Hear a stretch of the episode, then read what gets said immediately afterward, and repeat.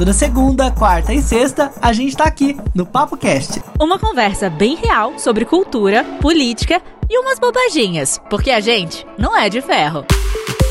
Ah, siga a gente no Instagram, o meu é arroba o Felipe Reis. E eu, arroba Carolina Serra B. O Papo Cast tá no ar, eu tô aqui do meu ladinho, aqui do lado paulistano, Felipe Reis, e comigo a Carolina Serra, que está lá em Guaratinguetá, interior de São Paulo, juntos, unidinhos aqui através da internet, para conversar com vocês sobre as principais notícias da semana. Juntos, mas um tá meio fanho e a outra tá com um pouquinho de nariz entupido, né? Vocês podem perceber aí que o Felipe tá meio grogzinho, assim, né? Tá falando meio assim, mas você tá bem, né? Ah, é normal, né, gente? O tempo mudou igual uma loucura, agora tá sol, ontem tava chovendo, tava frio, e aí a gente fica meio resfriado, né? Faz parte. Mas já tô me cuidando pro final de semana ficar melhor. Tô sabendo que vai ter o solzão no final de semana. Dá pra ficar. Tomando, dá pra ficar um pouco mais. Fa mais pra ficar um pouco mais. né? É, mais bonzinho. E aproveita, pega uma vitamina D, já vai no mercadinho, compra algumas coisas que tenham cores verdes escuras, porque dizem que potencializa a vitamina D e você vai ficar bom, com certeza. Hoje aqui no Papo Cast a gente vai falar sobre as eleições americanas, né? Afinal, o que, que acontece, gente? Que demora é essa, né? Um país tão tecnológico, tão futurista, tão Estados Unidos, e eles ainda votam no papel. E aquele caso da Mariana Ferrer, que também tá dando o que falar, teve muita gente, teve pessoas que se deram mal por conta de posicionamento com relação a esse caso. A gente também vai te contar um pouquinho mais sobre isso e também vai ter indicação aqui. Se você quer curtir uma coisinha diferente no final de semana, eu e a Carol vamos te dar algumas diquinhas. Felipe, não é muito estranho a gente pensar que os Estados Unidos, que se colocam sempre como né, o futuro aí, é, sempre muito tecnológico, o cara já foi à Lua, né, representando os Estados Unidos, os caras voltam no papel. Não é uma dicotomia? Não é uma coisa pra gente pensar assim, cara, como assim? Por que ainda isso acontece? E muita gente tem medo, né, da urna eletrônica e diz que ah, é mais seguro voltar no papel. E os Estados Unidos é muito, são muito tradicionais, né? É um, é, um, é um país muito tradicional. E eu acho que isso também tem a ver com esse tradicionalismo deles, viu, Carol? Inclusive, uhum. essa eleição teve recorde de voto, né? Porque lá a votação não é obrigatória, diferente de como é aqui no Brasil. As pessoas podem votar se elas quiserem. Tanto é que existe muita campanha lá para as pessoas votarem, né? Inclusive, tem uma campanha um pouco dúbia do próprio Trump, que é o atual presidente, está tentando se reeleger aí.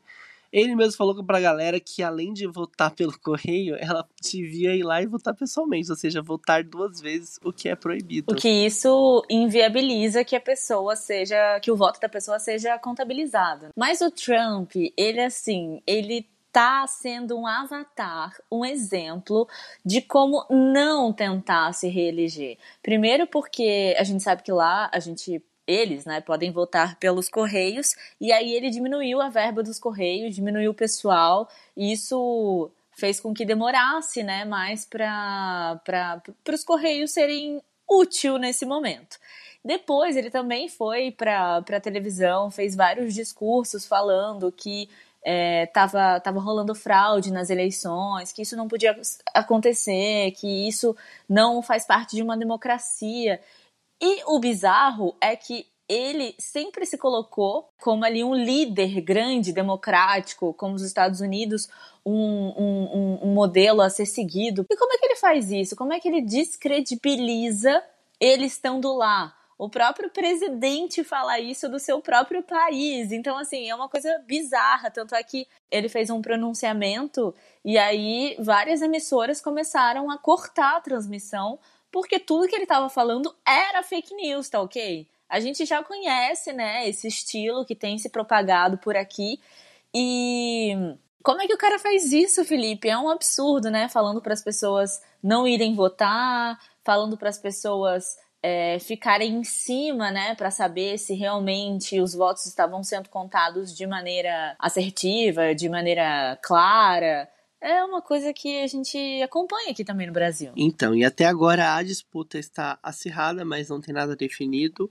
Tem gente, tem gente dizendo que a eleição americana só vai realmente ser definida lá em janeiro, porque o Trump já avisou que vai recorrer, que vai levar para a Suprema Corte, porque acho que ele já está prevendo que vai perder, né? Por enquanto ele está com 214 uhum. votos, o Biden com 253 né? Porque lá é pro estado, né? Os delegados é quem votam. Você sabe assim que o que aconteceu também? O, o, o governo Trump eles impediram algumas pessoas que têm é, dívidas com o governo de poder votar. E geralmente essas pessoas dentro, eu, eu acho que são as pessoas que estão em dívida com o governo porque elas ficaram presas. Eu, se não me engano, é por conta disso. E geralmente essas pessoas têm tendência a votar, teriam a tendência a votar no Biden, que é do, do Partido Democrata. Então, se você está devendo, você não tem direito ao voto. E aí, o que, que acontece? Você tira a liberdade da pessoa que quer votar de votar. Isso também foi uma estratégia aí pensando dentre as microestratégias e macroestratégias que o cara vem fazendo também. E esse, esse sistema que eles fazem lá, dos delegados, que é bem complexo, né? Que você tem que atingir 270, 270 pontos. É, é, é uma coisa que eu até agora não entendi. Várias pessoas tentaram explicar como é que funciona, mas eu, eu tô meio perdida ainda nisso. E é, é uma coisa que é muito arcaica ainda, né? Eles usam isso há muito tempo e as pessoas estavam comentando até que isso poderia ser modernizado, né? As eleições, a partir desse ano, eu acho que o modo como ela funciona vai ser colocado em xeque para ver se há uma modificação. Olha quanto tempo se espera, né? A economia dos outros países também se, se, se, se escoram nos Estados Unidos, é um tempo muito grande que leva para decidir uma eleição. É, e com certeza vamos voltar a falar sobre esse assunto, até porque muita coisa vai acontecer, tem muito reflexo que ainda está por vir depois dessa, dessa eleição, principalmente se os resultados forem conforme esperado, muita coisa deve mudar, e a gente vai falar bastante sobre isso aqui com certeza.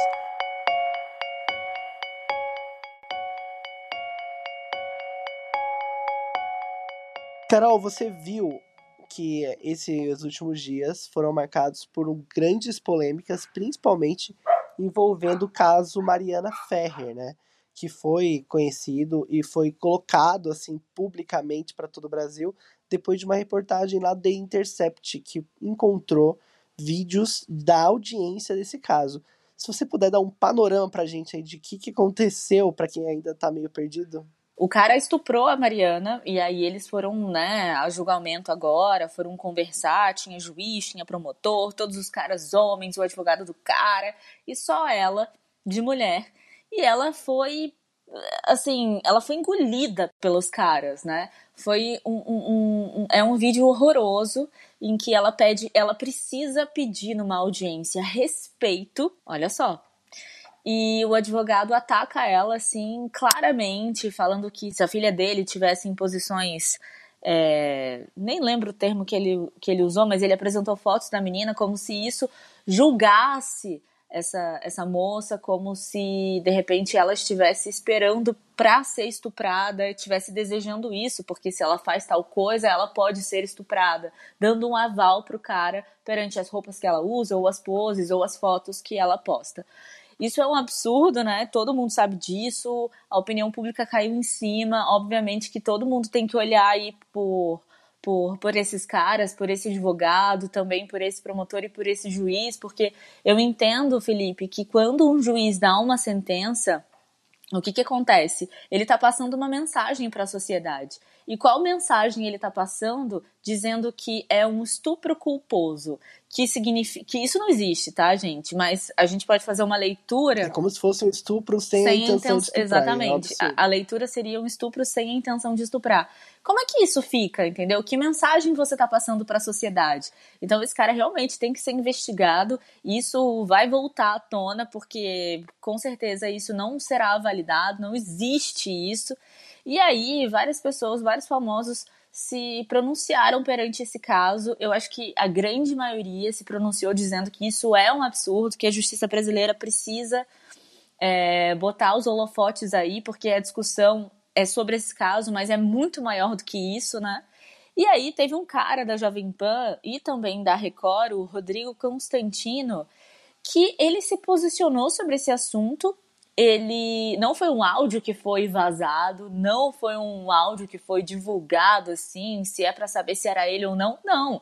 Ele fez um vídeo e ele deu a opinião dele, né, Felipe, sobre isso. É, foi uma live e a gente até separou um trechinho aqui para vocês ouvirem aqui com a gente. Se minha filha chegar em casa, isola. Mas se minha filha chegar em casa, eu dou boa educação para que isso não aconteça. Mas a gente nunca controla tudo. Se ela chegar em casa um dia falando, pai, fui para uma festinha. Ah, fui estuprada. Me dá as circunstâncias. Ah, fui para uma festinha, eu e três amigas, tinham 18 homens, nós bebemos muito, e eu, eu tava ficando com dois caras, e eu acabei dormindo lá e eu fui abusado. Ela vai ficar de castigo feio. E eu não vou denunciar um cara desse para a polícia. Eu vou dar expor na minha filha. Que alguma coisa ali ele errou feio. E eu devo ter errado para ela agir assim. Que é um comportamento absolutamente condenável. Só que a gente não pode falar mais essas coisas hoje em dia. Né? Que existe mulher decente também ou piranha. Né? Porque eu acabei de falar que o homem que faz uma coisa dessa não é decente. Mas não existe também a ideia de mulher decente? Os feministas querem que não, né? Por quê? Porque feminista é tudo recalcada, ressentida, normalmente mocreia, vadia, odeia homem, odeia união estável, casamento, odeia tudo isso. E aí ele foi demitido da Jovem Pan, Jovem, Jovem Pan fez um comunicado, né, demitindo ele, e as pessoas também estavam esperando que eles, é, que outros meios de comunicação em que ele, que ele fazia parte também pudessem se manifestar, e se manifestaram, ele também foi, é, foi demitido da Record, é, do Rádio Guaíba, do Correio do Povo, que são, são veículos lá de Porto Alegre, isso é o mínimo, né? Isso é o mínimo. E também da ele... Jovem Pan, né? E também da Jovem Pan, sim. Porque o que ele falou já tá falado. Eu não sei se você viu também, Felipe, mas a filha dele foi até a internet falar que, ah, gente, meu pai disse isso, eu tô, tô numa posição muito desconfortável. Eu tenho certeza que se eu fosse estuprada, ele ia sim fazer alguma coisa e tal, não sei o quê. Bom, enfim, ainda botou a menina, ainda, sabe, assim, é uma coisa muito muito horrorosa que aconteceu, assim, muito arcaica. E a gente espera que esse cara não, não esteja em nenhum outro lugar mesmo, porque opiniões desse jeito, que isso não é uma opinião, na verdade, isso fere os direitos das mulheres. Então, isso não é opinião, gente. Esse cara é crime, né? realmente é, tá fora porque é um crime. muita gente usa dessa bandeira de que é a liberdade de expressão para falar esse tipo de coisa, né? Inclusive, ele ficou bem revoltado com as demissões, chegou a falar sobre esse assunto nas redes sociais, dizendo que as empresas não tinham aguentado a liberdade que ele tinha, sabe? Mas ficou muito claro, né? Não, é, não existe liberdade nesse aspecto, né? Eu acho que tudo tem um limite, né? E isso não é uma opinião, como você falou, é um crime mesmo. Felipe, vamos de indicação agora. Olha, você tá rouco. Eu acho que eu também tô ficando bem rouca. Minha indicação é o Vicky Pirena.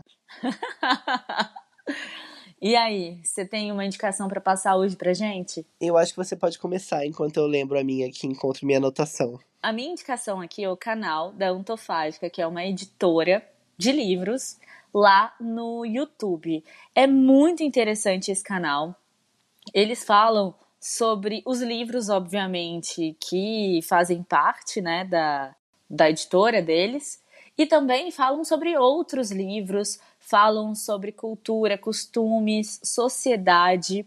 Quem faz parte da curadoria desses conteúdos é a Lívia Piccolo. Ela é roteirista, dramaturga, redatora e é muito interessante questões que ela aborda nesse canal. Ela fala sobre roteiro, ela fala sobre adaptações. Só que tudo isso, né, que permeia também os livros e permeia a literatura, ela traz para nossa vida e faz com que no final dos vídeos a gente comece a enxergar alguma coisa que a gente antes nem botava reparo, sabe? São vídeos existencialistas, são vídeos que realmente despertam na gente alguma coisinha ali, a gente fica com uma pulga atrás da orelha para tentar entender melhor sobre diversos assuntos. E ela também faz é, uma, um compilado assim de informações para você procurar depois. Então acho que essa bagagem que ela traz para os vídeos é muito, muito interessante mesmo. Eu amei. Eu não sei quantos vídeos eles têm, mas assim, sinceramente, eu acho que eu maratonei todos em duas semanas. São vídeos curtos, quer dizer, curtos mais ou menos, né? Acho que tem entre 7 e 10 minutos. Isso para muita gente pode parecer muito, mas assim, a fluidez é muito legal para você entender melhor como é que a arte se incorpora na nossa vida, né? Porque viver também é uma arte, né, Felipe? Ai, que lindo, gente. Tá tão filosófica, menina. Olha, final de semana super, super cabeça. Eu vou te indicar uma série, chama Expresso da Manhã. Não é muito nova, é uma série de 2020, mas acho que é do comecinho do ano. Mas eu comecei a ver ela essa Não semana. Não é muito nova, é de 2020. Mas, mas a gente tá em novembro. Tá em 2020. Então, acho que é do começo de 2020. Vai, já faz 11 meses, vai. É. Então, eu comecei a ver essa semana, então por isso que eu trouxe pra cá. Ela fala muito sobre as classes, né? Só que de uma forma lúdica. A Terra toda congelou, e aí um grande trem se tornou um refúgio para todas as pessoas que conseguiram sobreviver. Porque realmente a Terra congelou muito, tipo, menos 100 graus. E aí, se abrir a janela do trem, todo mundo morre congelado. Então, construíram um grande trem, aí você tem que ter um ingresso para entrar nesse trem, né? Um, um ticket e algumas pessoas não tinham, mas mesmo assim invadiram um trem quando ele saiu para para seguir viagem, né? E o trem nunca para. E é muito louco, e lá mostra como vivem essas pessoas que são muito pobres, miseráveis. Tem as pessoas da classe da terceira classe, da segunda classe, da primeira classe, e mostra realmente como é o mundo mesmo, a divisão de classes real que a gente não repara, às vezes a gente não bota atenção, mas aí eu acho que é legal pra gente ter essa noção da realidade do mundo. E é, é assim, é divertidinho, assim, passa rápido. Eu acho que vale a pena, até porque é bem lúdica, assim, realmente não é uma coisa muito pesada. E você acaba se envolvendo com a história. Tem só 10 episódios. São episódios de a média de 40 minutos, 45 minutos. Então, assim, eu acho que vale a pena. Dá pra maratonar no final de semana. E ainda se tiver friozinho em algumas regiões, é bom assistir com, com um chazinho do lado, já com o Vic, para não ficar assim, como o Felipe tá rouco, como eu tô quase aqui. então são indicações aqui do audiovisual que vocês vão gostar. Eu gostei da sua indicação também, Felipe.